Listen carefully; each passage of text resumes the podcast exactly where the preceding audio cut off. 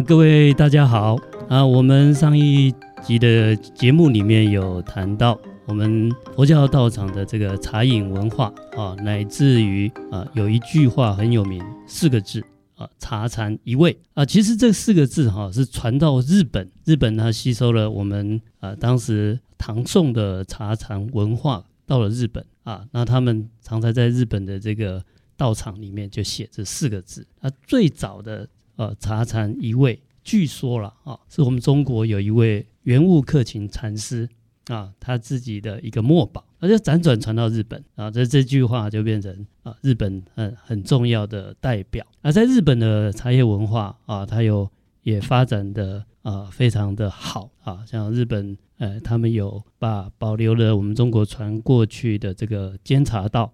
还有抹茶道啊，它整个这整个是保留。我们如果要回顾到隋唐的茶文化，现在可能要去日本学回来。那呃，日本啊，他自己又自成一格啊。呃，我们知道他有千日修啊，咱们啊什么表三家跟里三家，他们自己有一个整个茶禅的发展的一种传统的形式啊，到一直到现在啊，都是一个日本啊所谓的呃茶道文化。啊，这样的一个文化的这种传统的形成啊，那呃，我们今天哈、可能啊也要邀请啊我们三峡的两位茶产业的专家啊，我们祥信行的周老板啊以及啊周老板夫人，我们来讨论一下哈、怎么样再把啊延续我们中华的这种茶文化，乃至于茶禅的文化。在古时候啊，唐宋时期的佛教寺院啊，他们这个常常会有所谓的茶宴或者是茶礼，它是当时就是一个寺庙生活的一环。那我们有没有办法在这个时代再来发展？不要说现在的佛教寺庙都已经失去了这一块啊，在民间哈，在我们日常生活家庭里面，也似乎没有这种一种饮茶文化存在，这是非常可惜啊。我们大家来发想看看，是不是有可能啊，再把这种饮茶文化哈，让它再度的去发扬。在古时候，这个佛教寺院里面，当时喝茶是一件非常重要的事情啊。他每天有固定的时间，由道场的住持啊，他亲自。帮佛法僧三宝来供茶啊，他至少要准备三份茶，第一份茶来供养诸佛，第二份茶啊供养佛法佛法僧三宝，第三份茶啊供养这个僧团的啊这些法师大众，然后呢，他甚至啊还准备。要啊，给这个来宾宾客来准备啊，他那茶还有分供养三宝叫供茶，这个就是有时候啊，我们后来民间啊常常会祖先牌位要供茶，也是这样子了啊。另外的给宾客的叫做献茶啊，就供奉献的献。那这个如果我们到时候当时的宾客到寺庙哈啊，如果收到这种啊寺庙的法师提供的这个啊这个茶啊提供的茶饮哦，那个是很有仪式感啊那个。喝茶之前，好要先鸣庆啊，要敲几下才可以喝。那他在一定的时间喝完，好要在鸣庆，啊表示现在要要收盏啊，这杯盏就是现在啊喝茶的结束了啊，现在大家来收杯子。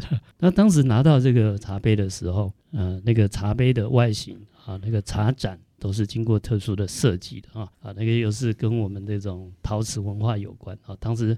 宋朝最流行叫做天目釉，用天目釉来喝茶。你看那个是哦，非常的很有意境的，然后这种生活非常有文化的。那你拿到这个茶哦，你要先看这个天目釉的茶杯，先观察这个茶。倒了茶以后哦，你要看那个茶的茶色啊，闻那个茶的香啊，然后再来品茶哦。这种生活哈，就是把这种我们日常生活哈啊，我们在上一集有讲。就所谓的茶禅一味啊，就是生活中要把修行结合在里面。所谓的修行，就是要觉悟。那喝茶可以帮我们提提神，可以觉醒啊。那我们修行要也是要能够觉醒。好，好，那我们现在哈，哎，今天很高兴啊，可以跟大家一起谈这个话题。那我们也大家来哎发想看看啊，我们刚才在上一集啊，我们有提到三峡的，其实我们的茶产业是历史悠久的。那我们怎么样把这个茶产业啊，能够再度去发扬它？那同时有没有办法啊，能够让我们的日常生活，就是现代的生活中融入啊这样的一个茶文化啊。我记得我们去年也跟祥兴行的周老板啊，还有这个我们三峡的农会，有在我们台北大学特区这边啊，有举办百人茶产的活动啊。今年本来想要继续办啊，但是因为疫情的关系啊，就没有适当的因缘啊。那这种是一种活动形式啊。那也借助今天的机会，请教两位专家啊，我们有没有什么办法啊，再度让大家在品味这种茶文化，而不是只有手摇杯啊？不是说手摇杯不好啊，但是它有它的便利性，嗯啊，但是那种我们喝茶，在日常生活喝茶，可以带给我们啊整个身心宁静啊这样的一个感受，这样的艺术文化。好，那看看啊，我们今天两位特别来宾有没有什么想法？大家一起，我们比较随性的讨论看看。好，谢谢大家好，我是祥兴行周一成。因为现在各个地方在把我们这农产品要推销出去的话，哈，通常都是政府机关，有时候让我们在推动啊。如果没有政府机关，我们可能就会对行销方面，大家都会没有那么好的推销，把我们的产品推出去了。机会上面会比较。没有那么的优势。那其实政府机构的辅导，呃，无形中会带动很多的机会，让呃我们有曝光的机会，让很多人可以借由活动当中认识三峡的茶的产业。当然，这种活动形态对我们这个传统产业来讲，其实帮助也是蛮大的。当然，呃，去年我们合作的这个。那个百人尝茶这个活动，其实我觉得反应很好，因为他走入社区，虽然社区是一个，嗯，以前大家可能想象不到，在这个大社区当中，这么多人坐下来喝茶，到底是什么感觉？其实我们也，呃，在计划当中，我们也是在一个挑战跟尝试，让的更多人从社区一个很简单的环境当中就可以坐下来喝茶，不需要太。太复杂的一个准备，也就是说，用最简单的方式，用茶跟大家互相做对话，就是一种对话的方式。对，用用茶去呈现跟交流。对，是，嗯，那以去年的经验哈，也受到大家很多的好评了哈。是，毕竟它还是一个就是中型的活动。啊，那这中型的活动推广上有它的一个好处，嗯，啊，那当时我们在举办这个百人茶山，我们是希望说大家以后参加这活动回家就可以啊，准备茶具，那回家就可以去啊品尝这个啊这个茶叶嘛哈，因为我们当时在活动中。啊，我们有有三席的茶哈，第一个我印象中第一个是碧螺春，是。啊，第二个是蜜香红茶，是。第三第三种是白茶，是。啊，那我们当时也有引导说怎么样去品味它，怎么去欣赏，是。啊，那我们本来是希望说，哎，大家都能够回去就知道怎么样 欣赏，但是因为它只只办一次，嗯 啊，这个。这个效果哈、哦，我们有没有什么办法可以让它去再去持续哦？我们就随便聊一聊。那比如说，我们很可惜，当时我们都没有把它录影下来。嗯，好，就录影下来，也许我们在网络上就有这样的呃这样的一个活动的记录或者是教学。嗯哼。好，那或是或者那因为今年没有办哈，本来今年也想要录，那或者以后我们来邀请啊这个茶叶的呃专家。我们来拍短片。啊，因为现代人这个除了忙碌以外，多半也对我们的茶文化还有茶产业不了解，是。啊，不晓得说我到底要怎么样去品茶它。嗯、啊，那所以呃，在街上买这个手摇杯可能比较快一点，但是手摇杯有它的便利性，是。啊，但是呃，你休闲的时候，哇，这种我们怎么样去倡导哦这样的一个一种。很很休闲啊，或者是很有品味的这种文化哈，不知道看看我们在座大家一起脑力激荡看看。其实我以我这个年轻人的观点来讲，我觉得这个东西是有些时候是我我没有机会去接受这个文化，因为可能自己家里没有这个习惯。嗯，然后自己在网络上也就是从小到大就是手摇杯嘛，嗯，但是其实真的去深深品味过，有有些机会有些去长辈家真的喝过好的茶，哎、欸，是非常非常惊艳。有些时候发现说，嗯，我像日本也有那个茶道，茶道是。是，这是这个品茶这件事情，不只是我喝我喝饮料这个概念，它它还它对我来讲。它是有更深层的意义，它也是是一个人的仪式，一个生活的方法，对，对甚至有很多道理在里面。嗯嗯嗯，我我就会觉得，如果以我自己年轻人，我就希望可以多听听看一些这些茶叶的故事啊。嗯，像我也是今天才知道，我们原来三峡茶叶是台湾最厉害的，我以前完全不知道。甚至你问我，哎，哪里有茶叶最厉害？应该阿阿里山吗？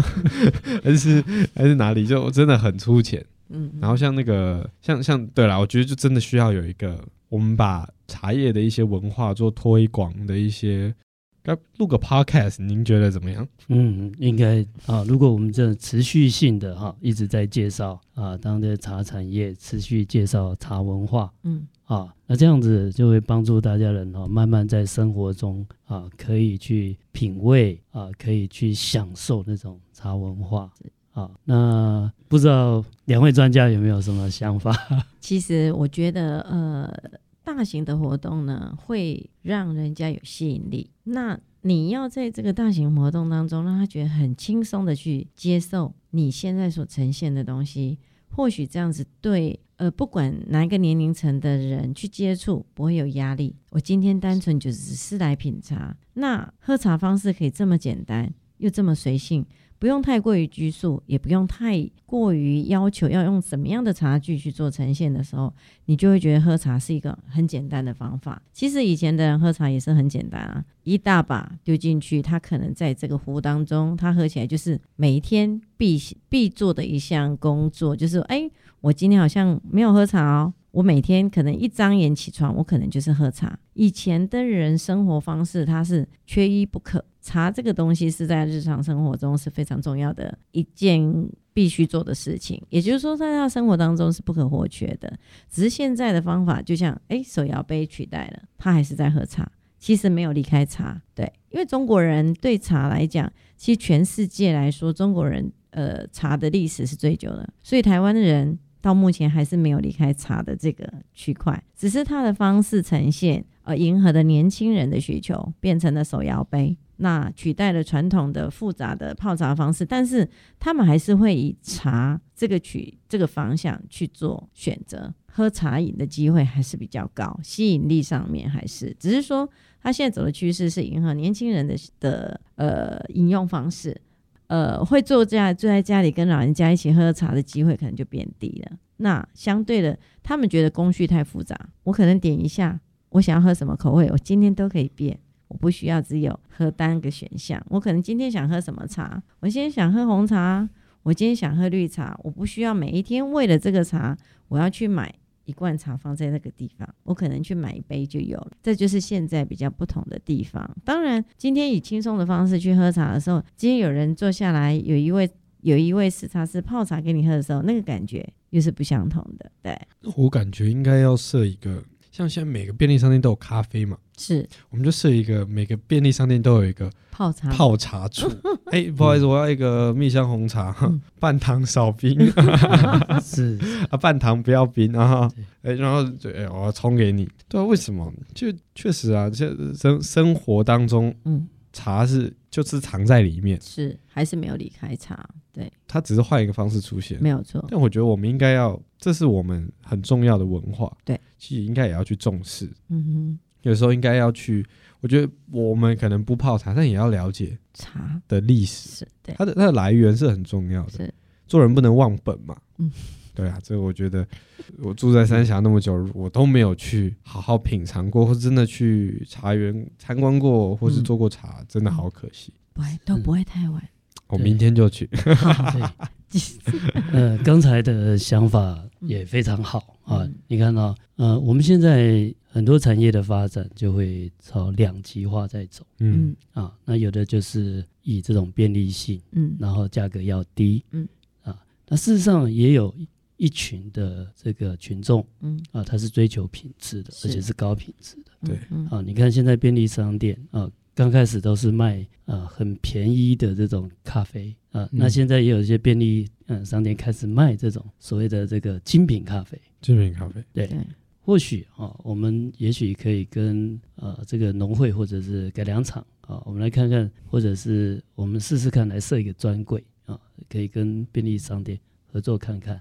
呃，确实这个好很好的主意啊。那我们也提供方便的手摇杯，但是我们也有精品茶饮啊，说不定这个可以找几个点来试试看。那讲到这个哈，呃，我就想到有一个禅宗的公案啊，叫做吃茶去这个公案，这很有趣啊。当时有一个很有名的赵州禅师啊，他是当代很有名的大禅师，那很多人都去找他参禅，那有些人常来，有些人第一次来。那这赵州禅师哈、碰到了啊，他就跟人家打招呼，他就问人家说：“哎，你来过吗？”啊，那有些他第一次来就说：“哎，我以前没有来过。”啊，赵州禅师跟他讲：“吃茶去，叫你去喝茶。”那有些人啊，他来过很多次，然后赵州禅师看到他：“哎，你好像来过哈。”他说：“对对对，我以前来过啊。”他说：“你也吃茶去，还是三个字告诉他。”那他们寺院的这个当家法师就看到每次赵州禅师的回答就是一句话叫。吃茶去啊，然后他说：“哎、欸，为什么？哎、欸，老禅师，你每次都新来的，你也叫人家吃茶去啊？来常来的，你也叫人家吃茶去啊？那你知道老禅师怎么回答？赵州禅师说：你也吃茶去，这什么意思呢？这一种他们来参禅嘛？禅在哪里？禅是在日常生活中啊。所以我们刚才谈的说，其实茶饮文化也是在日常生活中。嗯、那我们在日常有它的需求性，但是。不同时代啊，它的需求性可能不同，这个是我们可能要思考啊。因为从前没有那么繁忙，所以它的这种便利性的、快速性的这个需求并没有那么大啊。它的以前的茶饮文化，它比较有仪式感，它是在享受生活，是啊。但是呢，现在我们除了要满足便利性，事实上现在的这种仪式感，还有它的生活享受。同样是存在这个需求，只是我们没有好好去思考怎么样满足大家这方面的需求啊，因为大家没有时间。但是越没有时间，你会发现你更越需要自己静下来泡杯茶，好好的喝茶。我们最近有办很多正念减压的课程啊，那发现啊啊，为什么这么多人有这么大的压力？除了这个环境的繁忙以外。也就是没有给自己空间或时间能够放松。每个人都需要有一个减压的方式。是的，有些人运动，有些人饮食，是有些人可能是看剧或者是各种娱乐。嗯，但我会发现疫情期间，因为很多人很多都不能做嘛，你看又不能出去吃东西，对，运动也困难，也不能旅游。是，而且赵州茶是其实给我们一个线索，叫做吃茶去。对，也就是说这个。这一种放松的机会，应该就在我们日常的吃饭饮茶里。是因为像之前法师您在讲正念，有特别提到，重要的正念是去细细品尝你每一口饭，你喝的每一个，呃，就是你生活周遭现在经历的每一件事情。是的，换个方式说，你专注的去好好泡一杯茶，泡完之后，哎，就泡完之后好喝第一口，先闻嘛，嗯，喝第一口是。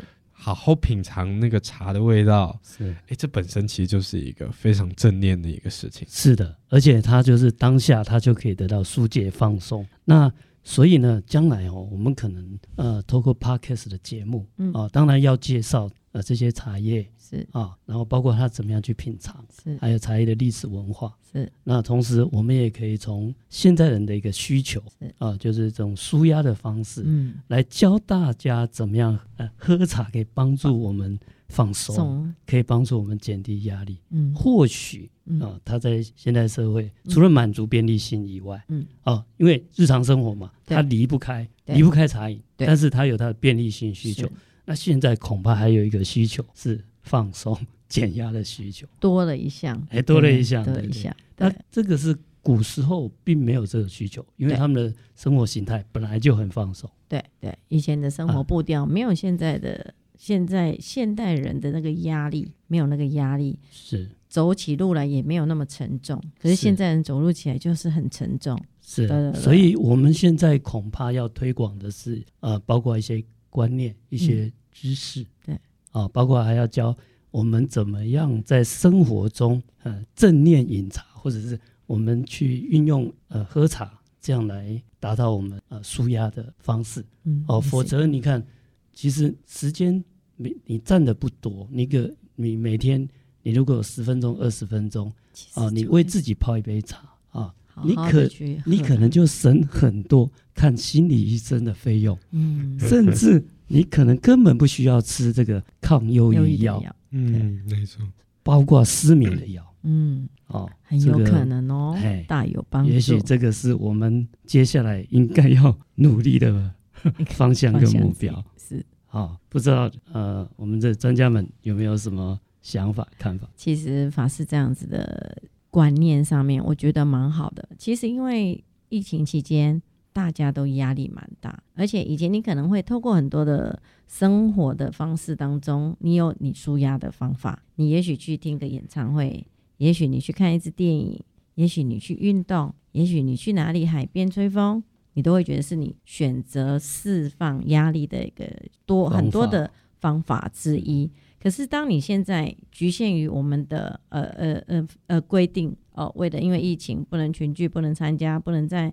密闭空间里面，或者说大型活动，或者说参加什么样的旅游行程，可是你可以选择自己在家里，也可以很放轻松的给自己一个释放压力的一个机会跟一个方式。你可以把它慢慢调整在你在饮茶当中。哎，今天我可以好好坐下来，用五分钟、十分钟，自己享受一下这杯茶的美感，让你完全忘了你刚刚的烦恼，然后你可以好好的轻松喝喝下你自己泡的那一杯茶的时候，那个感受又是不相同。嗯。